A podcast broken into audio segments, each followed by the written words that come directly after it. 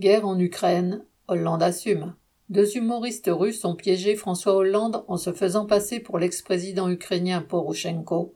C'est ainsi qu'ils lui ont arraché un commentaire auto-satisfait sur sa signature, avec ce dernier et accompagné d'Angela Merkel et de Poutine, des accords de Minsk de février 2015 sur la guerre du Donbass.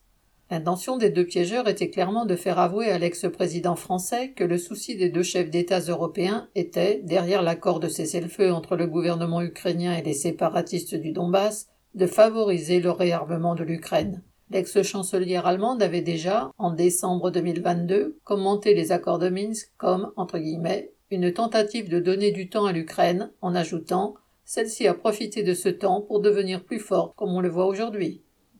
À l'époque, les signataires de l'accord, entre guillemets, réaffirmaient leur plein respect de la souveraineté et de l'intégrité territoriale de l'Ukraine, et se disaient, entre guillemets, fermement convaincus qu'il n'existe pas d'alternative à une solution exclusivement pacifique.